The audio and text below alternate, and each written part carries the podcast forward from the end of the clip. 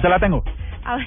Y, esta, y eso es una mismísima nube negra. Ustedes saben que Twitter, el cofundador de la compañía Jack Dorsey, había dicho y dio la orden de bloquear todas las cuentas que estaban promoviendo contenido del Estado Islámico.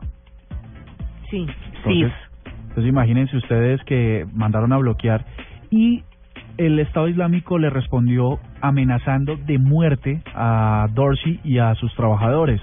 De hecho, esta semana publicaron una amenaza en el portal YouSpaced.it en el que le decían, su guerra virtual va a desencadenar ahora sí una verdadera guerra contra usted. La amenaza la, se hizo en, en árabe, por supuesto, y señalaba a Twitter como un objetivo del califato.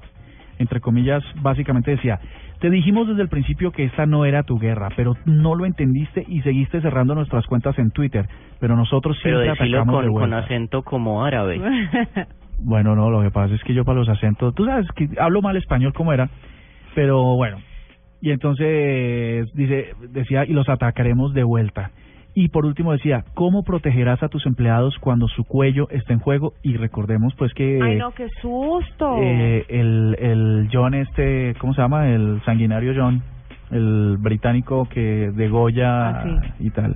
Pues esto es una cosa muy seria. Esto es el mismísimo virus porque estos tipos que además hay que decir el Estado Islámico y ustedes me lo me lo confirmarán han estado también es- además de su guerra física con armas y con cuchillos cortando cuellos pues también lo han hecho en redes sociales y lo han hecho muy efectivamente y muy eficientemente